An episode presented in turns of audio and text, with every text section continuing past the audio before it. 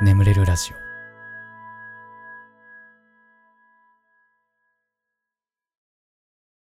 オ。褒めてほしいのコーナー。こんなに頑張ってるのに誰も褒めてくれないなとか。褒めては欲しいけど人に言うほどでもないなとか。そんな出来事を送ってください。僕があなたのこと最大限褒めさせていただきます。というコーナーです。先週に引き続き、ね、褒めてほしいのコーナーが一番投稿数が多いのでね。やっていきますよ。さあ最初のお便り。えー、海外お住まいのラジオネーム太郎丸さん。アベマプライムに出てひろゆきにボコされたから褒めてっていうことでね。これねあのー、お便りが来た直後に見に行きました僕。アベマプライム。うん。であのー、まあ僕のフォロワーさんがあのアベマプライムに出てるよみたいなことを言ってたから多分この子だろうなと思って見に行きまして。こっそり。うん。そしたらなんかひろゆきがなんかねでもボコされてるというよりかはなんか詰めてるっていう感じ。うん。なんか会社の上司が部下を詰めてるみたいなこれこうなんじゃないの？っつってそれに部下があいやまあこれはこうこうこういう理由でみたいなうんみたいなボコされてるというほどでもなかったけどでもまあでもとにかくね僕は太郎丸くん立派だなって思いましたよ。うん。いや、立派だよ、本当に。いや、よくやったよ。ひろゆき相手にあ まあでも、あと、個人的にね、僕が結構、アベマプライムが好きなので、感動しましたね、なんか。あ、出てると思って。うん。いや、めっちゃ見るんですよ、僕。仕事中にね、垂れ流しとくのに結構ちょうどいい。そう、アベマプライムと、外録チャンネルと、鬼越トマホークチャンネルはなんか作業中に垂れ流すのになんか個人的には僕すごいちょうどいい コンテンツで。あよく見てるんですけど、うん、だからなんかとになんか嬉しかったねなんか。おおと思って。うん、まあそんな感じでね。だからこの太郎丸くんがどの回に出てるかみたいなのはもしかしたら言ってほしくないという可能性もあるのでどの回とは僕からは言いませんけども、うん、まあとにかくね、えー、ひろゆき相手によく頑張ったと思います。お疲れ様でございました。ナイスファイトでした。はい。えー、次行きましょう。えー、北京お住まいのラジオネーム、ホーホンさん。海外が続きますね。えー、こんばんは。チャンネル登録して1週間です。僕には落ち着きがないという欠点があります。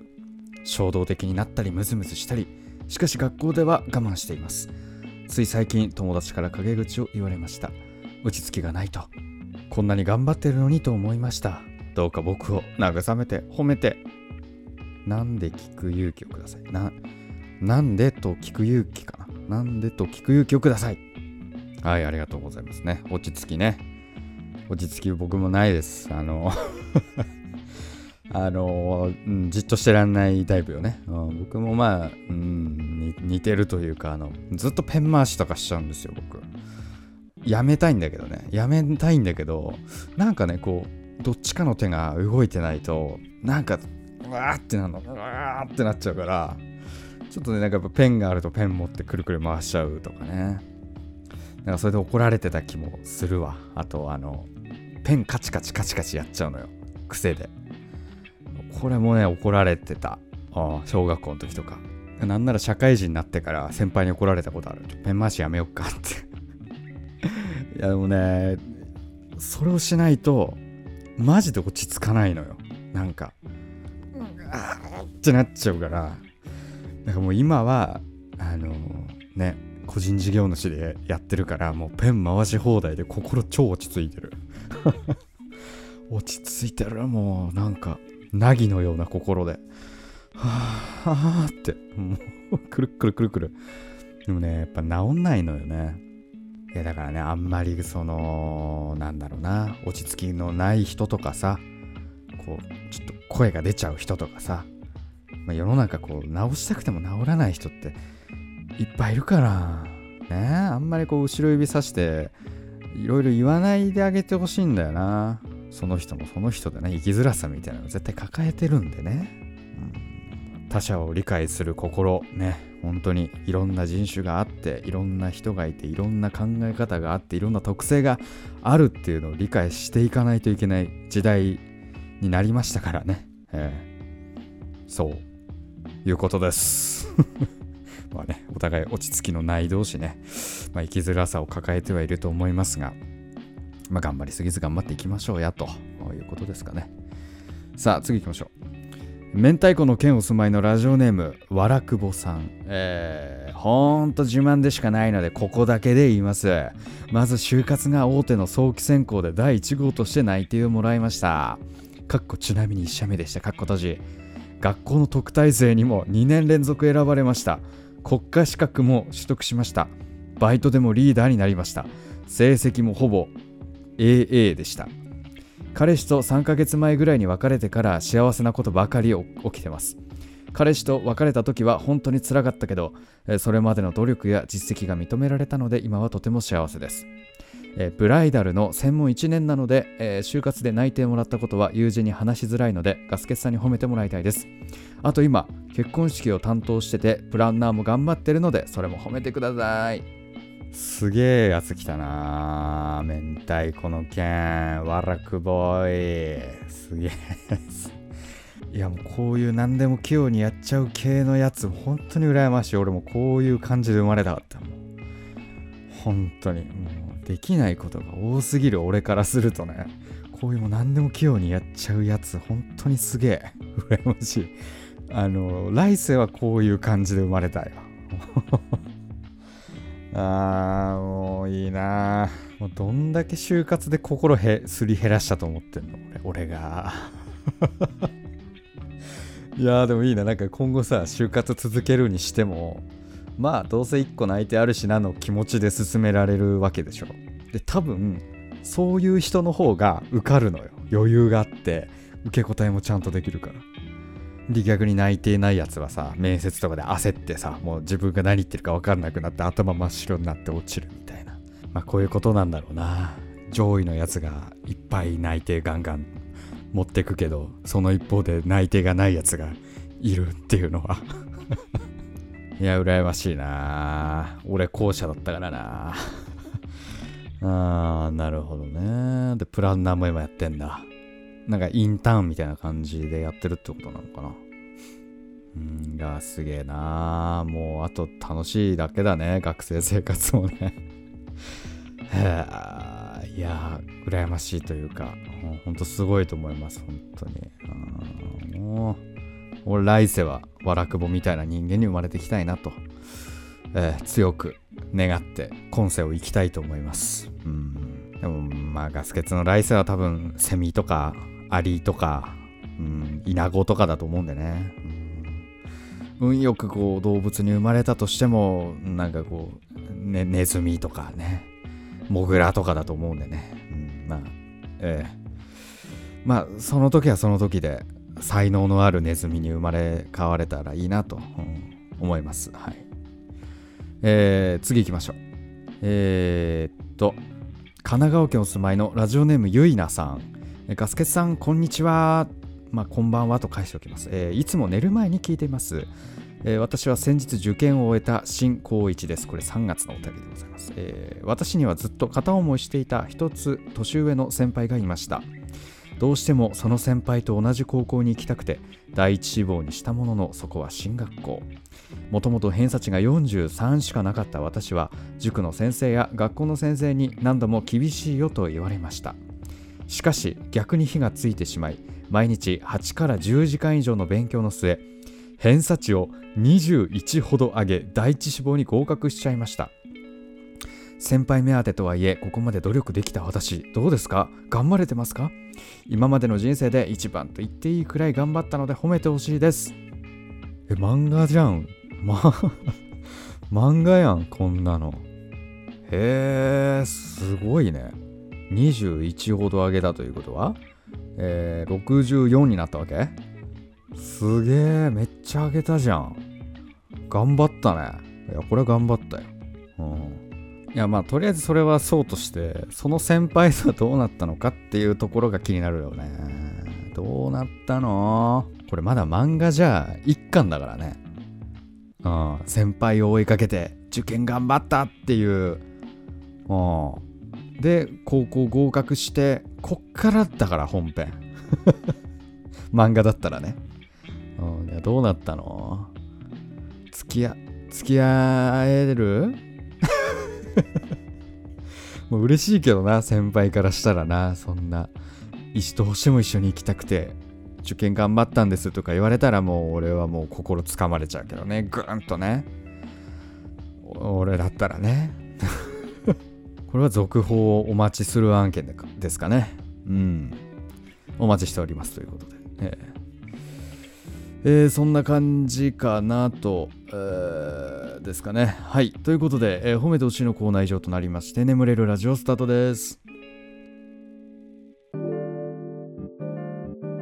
ガス欠の眠れるラジオ。皆さんこんばんは。そしておやすみなさい。眠れるラジオガス欠です、えー、このラジオはよく眠くなると言われる僕の声とヒーリング音楽を一緒に聴いていただき、えー、気持ちよく寝落ちしていただこうそんなコンセプトでお送りしております。今日も聞いていただきありがとうございます。このラジオで寝られた方ぜひ明日もね、えー、聞きに来てください。よろしくお願いいたします。ということでございますけれども。いやー。先週は投稿が遅れてしまったんですが今日は多分大丈夫だろうな。これは時間通りに上がってるはず。うん、えー、そんな感じでございますけれどえー、うーん、まあとにかくあの、ガス欠の仕事がですね、まあ、一区切り、一区切り終わったわけじゃないんですが、一区切りつきまして、えー、なんとかこう、まあ、ラジオを撮るぐらいの時間はできたという感じでね。うん、いやにしてもさ、もう、まあ、先月カメラを買ったんですけど、ね、いいカメラですよ。本体だけでも40万するし、レンズもね、まあ、すごいいいものじゃないけど、そこそこ値が張るレンズも買って、で、スタビライザーっていうね、あのー、何、手ブレ補正の機械があるんだけど、それも買ってさ、これでもうなんかイケてる映像とか撮ろうっつって、ね。で、なんか、とりあえずテスト撮影でさ、事務所の中、ちょっとちょろっと撮ってさ、あ、こんな感じで撮れるんだ、いい感じだな、っつって。で、色補正ね。色補正をするのよ。もう最近の高いカメラって、色補正をパソコンでするのが前提で作られてることが多いから、よし、じゃあこっから色補正するぞっつって読み込んだらさ、読み込まなくて。で、どうやら僕の買ったカメラの一番いい画質で撮ったデータを読み込むには有料版が必要なんだって、その色補正のソフトの。基本的には無料で使えるんだけど、そう、有料版を買わないとこのデータは読み込めませんっていう。で、5万円ぐらいかけて有料版買ってさ、やべえ、今月マジ金使いすぎだ、どうしようどうしようってなってたのが先月なんだけど、未だにカメラで何も撮れてないんです、それ以降。部屋の中を ちょっと撮った以降使えれてないっていう。撮影したい、俺は。なんかいい感じの映像とか撮ったりとかさ、YouTube 撮ったりとかしたいんですけど、なんか、なん、なんで俺映像の仕事やってんのに YouTube でラジオやってんの？おかしいだろ、どう考えても 映像駆使しろやってね、思うよね。はい。まあそんな感じで。えー、前回のコメント欄ね、読んでいこうかな。えー、ピーナッツさん、えー、海外に初めて行った時の楽しさがまだ待ってると思うとそれは羨ましいです。ワクワクですね。ということで。その考え方はいいね。確かに。まあこれちなみに先週、まあ、僕がね海外にまだ行ったことがないというねもう30手前にして、うん、まだ行ったことがないと。焦る。なんかダメだなっていう話をしたんだけど。この考え方いいねうんいや、俺これから初めて行くわけだからね。そのワクワク、こっからの人生で待ってるわけだからねっていう。美味しいものは後に残しとくタイプだから俺、みたいな。ああ、いいね。この考えいいよ。あと俺、あの、漫画とかでもね、よく言われんのよ。あの、僕、スラダンとか、ワンピース、えー、呪術、鬼滅、みんながね、好きなやつ全然読んでないのよ。なんか読んでたとしても途中で止まっちゃってんの？読む機会なくしちゃって。それを言うとなんか、え？お前読んでないの？みたいな。めっちゃ損してるじゃん人生とか言われるんだけど。いや、俺こっから初めて読む。ワクワク待ってっかんね。みたいな。お前も味わえないでしょ。お前その好きな漫画、記憶なくしてもう一回一から読みたいと思わない思うでしょ俺こっからそれ待ってっかんね。ワクワクですよ。ね。言えるもんね。これは、この考えいいかもね。うん、これで乗り切ろう。その、その煽りに関しては、今後。うんえー、サンシュラッシュ A、サンスラッシュ A ゴールキーパー控えさん、えー、修学旅行楽しかったです。ガスケスさんの修学旅行エピソード聞きたいです。あいや、これね、なんか前も話した気がするんだけど、なそんその、俺は高校修学旅行なくて、で、中学が最後なんだけど、修学旅行。だからあの、勝手に抜け出して秋葉原に行ったっていうエピソード、なんか前のラジオなんか話した気がするんだけど、その時に、あの、デッドスペースっていうゲームを買ったのね。あの、本当にこう、グロテスクすぎて日本じゃ発売できなかったっていうホラーゲームなんだけど、めちゃめちゃ怖くて、でもめっちゃ面白いの。でそのゲームが来年の1月にね、リメイク版が出るということで、最新機種のグラフィックで、あの、名作デッドスペースを楽しめるということで。で、しかも、僕当時は、その、日本で出てないから、英語版を買ったんだけど、まあ、英語版だから、なんか、なんとなくしかストーリー理解できなかったんだけど、今回なんと日本語字幕付きということで、もうめちゃめちゃ楽しみにしてます。買います。クリアする時間があるかわからないけど、買います。はい。まあ、機会があれば Twitch とかで配信したいなってね、思ってるんですけどね。うん。はい、そんな感じですかね。はい、その他にもですね、ルーリーさん、モフカフェさん、アキコさん、タナミーさん、ミナさん、お湯のオルさん、ナオ246さん、サンシラシュ、ゴールキーパーヒカイさん、ピーナッツさん、ミホノブルさん、トシミーコさん、サマーキさん、ラーさん、トモチさん、スーパーサンクスありがとうございます。スーパーサンクスをくれた方には、名前を心を込めて何数回読むというのをやっております。トモチさん。トモチトモチえ、と、トモチ？と、ともち。ともちさん。ともち。いや、と、ともちやん。ともち。ともち。1600円だから、何回？もう5回ぐらいともち。ともち。ともち。ともち。ともち。あと、ともち、ともち、ともち、ともち、ともちぐらいね。言っときましょうかね。えー鈴カステラぐらいね、おまけしちゃいました、今日はね。えー、ともちさんね、3週連続、スーパーサンクスありがとうございます。もう、えー、えー、はるさん、そじこたさん、ダイス Q さん、ダイス Q さんだってね、えー、ハローキティホワイトさん、えー、イチさん、ふゆふゆさん、エルジュアンドさん、スラッシュハイフンさん、あ、スーパーサンクスありがとうございます。スラッシュハイフンさん、ね、いつもコメントありがとうございます。えっとね、いつもの配信してくれるシャッフルセミホの BGM を雨音ではなくこのラジオで使われてるヒーリング BGM のバージョン出してもらえないですかと。これね、なんかね、俺もやりたいなと思ったんだけど、なんかね、謎に権利侵害だっていう報告が来ちゃうの、なんか。AI がね、ミスってんだよ、なんか。うん、ちょっともう一回やってみるか、じゃあ。うん、えー、ありがとうございます。ミセス羊さん、リーコさん、わらびもちさん、ヒーローチャンネルさん、コメントありがとうございました。番組ではあなたのお便りをお待ちしております。お便りは概要欄に貼ってあるお便りフォームから送ってください。えー、募集しているコーナーもその中に記載ありますので、読んで送っていただければなと思います。はい。ということで、しばらくヒーリング音楽をお聴きください。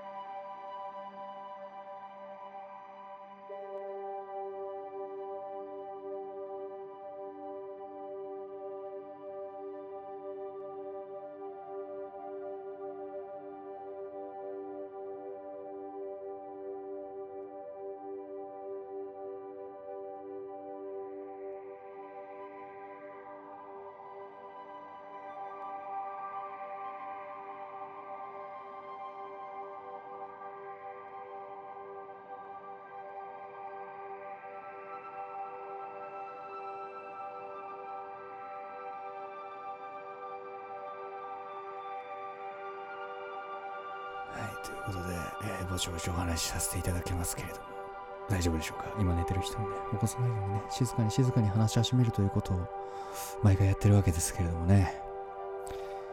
えー、まあ、ね、まあ、割とラジオでは何度も話をしているというか、名前をよく出す。まあ僕はあの、いちご100%という漫画がね、大好きでしたね。うん、もう本当に好きなんです。大好きなんですけど。うん、まあ、どういう漫画かっていうとね、まあ主人公の男の子が、まあひたすらいろんな女の子にモテるっていう漫画なんですけど。うん。まあまあまあそれだけ聞くとあれだけど後半の展開がすげえ面白いの。これは本当に俺は大好きなんですけど。まあ当時ね、まあ、僕が小学5年生とかで、うん、終わったのが中2中3ぐらいかな。うん。それを買ってて割とこそこそね。なんか恥ずかしくてさ。表紙に可愛い女の子が乗っててでしかもなんか缶によっては女の子水着だしみたいな。結構こそこそ買って家でもこそこそ読んでたのね。でなんかねある時本屋行ってその漫画を買ってきた時になんかこう母親に「何読んでんの最近」みたいな。言われて「いやこういう漫画だけど」みたいな「え何これ?」とか言われて。でなんかそれちょっとこう読まれて。でなんかちょっとね確かねそれがねキスシーンだったんだよな。なんか北大路さつきと真中淳平のキスシーン。でそれを見た母親がね当時なんか「えこんなの読んでんの?」って言ったの。でなんか俺めっちゃそれで恥ずかしくなってとっさにこういやこういうシーンもたまにあるけどこの漫画はストーリーが面白いからってストーリーが面白くて読んでんだよ言ったのよ。でまあそれ言ったら母親も「ふーん」みたいな「あそうなんだ」っつって。まあ、まあそっからまあなんか別に何か言われるわけでもなく俺はいちご100%を愛し続けたわけですけど、うん、っていうのがあって、うん、なんか未だになんとなく覚えてる話なんだけど。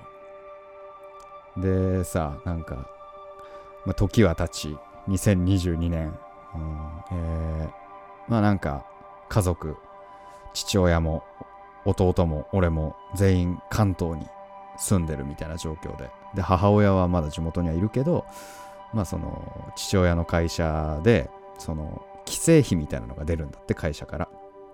でその帰省するぐらいだったら母親をこっちに呼んだ方がね俺らもいるしみんないるからいいんじゃないかっていうことでまあよくね母親が東京に遊びに来てるんだけど。で昨日ねたまたまその母親がその山下達郎のライブを見に東京に来るっつって、うん、でなんか来てたんだけど。でまあ2泊ぐらいするっつって。で父親から連絡が来てちょっとお昼ご飯一緒に食べないかみたいな。あでもあいいよっつって昼ぐらいならって言って行って、うん、で弟も来て、まあ、家族でね東京でご飯食べてたんだけど。なんかそこで急にね父親があのあのさ自民って言ったら何想像するって言われてで俺が「え自民？え自民党?」って？言ったら「いやそうだよな」とか言い出して「えなな何何何?」って言ったらそのうちの母親がもうその話やめてとか言うわけ「ええ何何何?」っつってそしたらなんかその父親の今住んでるところがあのスカイツリーが見えるような場所に住んでて今。で母親からなんかそのスカイツリーの写真を送ってくれって言って。今日自民の誕生日だから色が自民の色になってるって。いうまあ LINE が来たの父親に、うん、で父親は送ってあげたらしいんだけどそれ自民が何ていう何なのか分かんなかった。で母親はその BTS のメンバーの自民のことを言ってたんだけど父親はずっと「え？自民党のえ？みたいな感じで結構ちぐはぐな会話があったんだって。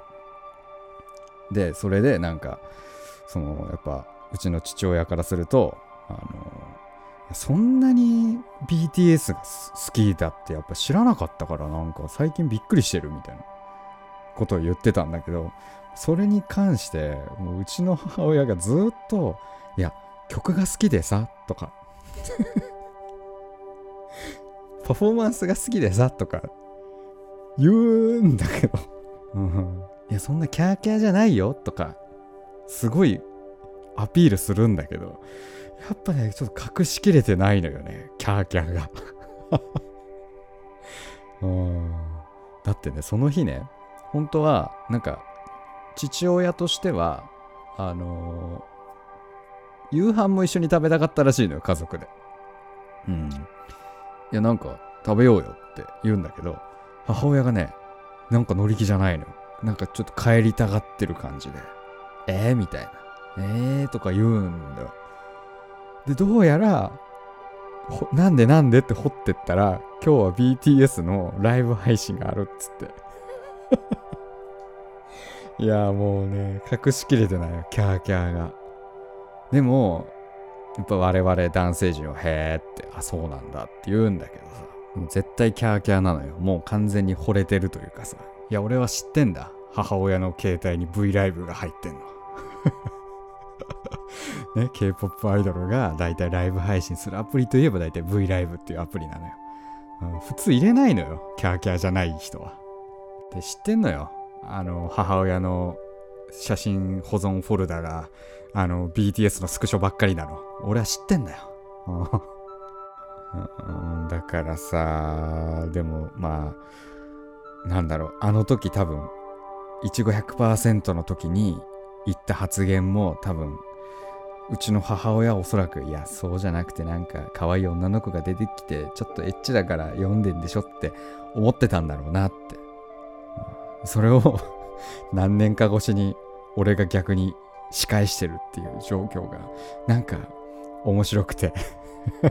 でまあそんなこんなでね、えー、あのその日は解散になりまして、いや別にキャーキャーでもいいじゃんって思うんだけどやっぱね異性の家族にはなかなか言いづらいのかな。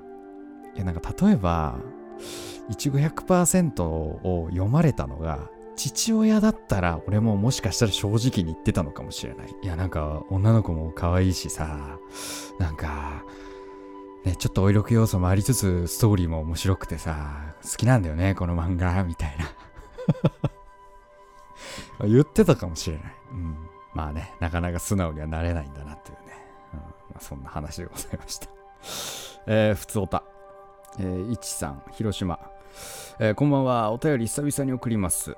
急に寒くなり、寒暖差アレルギー花粉症で鼻づまりの今日この頃、つらい。しかし、こんな愚痴を独り言のように言うと、隣で主人が病院行ったらとか言ってきます。なんだよ。あと、最近肩の辺りまで伸びていた髪の毛をバッサリ切りました。自分で言うのもなんですが、似合っていて違和感なかったのか。職場では髪型が変わったことにあまり触れられなかったんです。そのことを主人に話すと、今は髪型とかの話題に触れたりするとセクハラって言われたりするからね、みたいなこと言われて、は、そうじゃないと思ってしまいました。おじさま上司ならまだしも、同世代のおばさまパートとかにも言われなかったから、似合ってるんだなくらいに思っていたので、そんな返事が返ってくるとは思いもよらず。仕事で愚痴りたいことだったり、こんなことあってねって話してるだけなのに別に答えを求めてない会話みたいなのあるじゃないですか。それもできないのかよとイラッとしてしまった私は心が狭いのか。ガスケツさんは相手から思いもよらぬ返答が返ってきて、はと思ったことありますか、えー、読んでいただきありがとうございました。これ僕もね、えー、昔当時付き合ってた彼女になんか怒られたことがあって、うん、なんかたわいもない話わーってされて、あ、じゃあこうしたら？って返したら、やそうじゃないんだよなとか言われて。ええ何何？と思ったらなんかまあなんかそうじゃなくて共感してほしかったみたいなこと言ってて。うんまあだからとその子本当になんか思ったこと何でも言うタイプの子だったからそういう気持ちが聞けたわけだけどまあ僕からするとこれが結構あの思いもよらない返答だったわけ。うん。もうそういうことも言うのよ。うん、でも、あ、そうなんだ。ごめんね、なんつった記憶ありますけど。まあね、この中でまあ、よ、よう言うのはね、あの、何？女性は会話に共感を求めてるけど、男性は結論を求めてるみたいな、まあ、よく言う話だよね、なんか。その原始時代にね、うん、原始時代はね我々男女でこう役割分かれてたわけじゃないですか。男性は狩りに行ってね獲物を仕留めて持ち帰んなきゃいけない。だからこそこう決断力というか結論どうしなきゃいけないかっていうのをこう求めがちだけど。一方で女性はホラー穴の中でねこう同じ女性たちとこう会話とかをしながら子育てやら料理に励んでたっていうことで同調する力とか共感する能力がこう必要だったみたいな、そんな話が一説ではありますけれども本当かどうか知らないですけど。もそれが本当だとしたらまあそういうことなんだろうね。今回の話はね。うん。だから鼻水やばい寒いって言われたら病院行ったらってなっちゃう。男性側と。いやそうじゃなくてこういう寒いこととかねそういうしんどさみたいなとこに共感が欲しいんだけどなっていう女性が多分こればかりはお互いがお互いを理解し歩み寄るしかない他者理解の 精神が必要なのかもしれない。うん。ただもう俺もね衝撃受けたのよそのまあそれこそさっきの話に戻るけどいやそうじゃないんだよもっと共感してよって言われた時にえ？っていや俺も結構自分のこと共感してほしいタイプだと思ってたの。まあ、なんか友達の中にはさ、いるわけよ。なんかもう結論バーンって言ってさ、もうなんか話全然広げねえようなやつもいるからさ、まあ、面白くねって思ってたから、うん、俺は結構共感してもらいたいタイプなのかなと思ってたけど、もうそれよりも本当に共感だけしてほしいというか、結論はいりませんみたいなさ、タイプだったから、その子が。びっくりしたんだよね、なんか。まあもちろん考え方に個人差はね、あると思いますけど、まあそこら辺理解してね、お互い理解して歩み寄らないとこの溝は埋まらないような気はするよな。うーん、わかんねえけどな、もう。相手の考えてることなんてもう全くわかんないけど。うん、ね。まあ、歩み寄る姿勢だけでもね。うん、っていうね。うん。まあやっぱなんかこう結論バンって言っちゃうのはなんかちょっと寂しいよね。返事としては。そもそも。うん、とは思うので、うん、僕もこう気をつけていきたいなというか、うん、思いますけどね。はい、そんな感じで。これがにしときましょうか、えー、これでも眠れないよという方はね、シャッフル睡眠法の動画というものがございます。これめっちゃ眠れる方法として話題ですので、ぜひとも聞いててください。いやあとヒーリング音楽はね、この後も続きますので、このまま寝落ちという形でも大丈夫かなと思います。はい。えー、それでは今まで聞いていただきありがとうございました。お相手はガスケツでした。おやすみなさい。